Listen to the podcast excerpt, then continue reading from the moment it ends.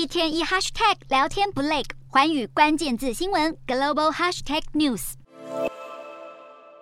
And the Russian people have started to understand all of that too. They're seeing just how badly Putin has misjudged the situation. 普丁攻打乌克兰，以为可以速战速决，没想到一拖就是七个多月。英国情报首长弗莱明直言，俄罗斯人正逐渐感受侵略的代价。弗莱明表示，在这样的情况之下，英国正在密切留意俄罗斯有没有可能动用核武。毕竟，普丁手边选项所剩不多。弗莱明同时指出，中国的崛起是全球头号安全问题。他以专利数为例，北京这十年在全球是佼佼者。二零一九年，全球就有百分之四十三申请案来自中国，另外百分之十一的英国研究报告有中国作者参与。弗莱明强调，英国不反对中国变强，而是共产党正借由科技的力量，对市场及海内外人士取得更大控制，改写国际安全规则。谈到科技力，弗莱明特别提到，英国无法复制台湾的半导体生产能力与规模，台海一旦出事，将冲击全球供应链和经济成长，也会破坏英国的战略韧性。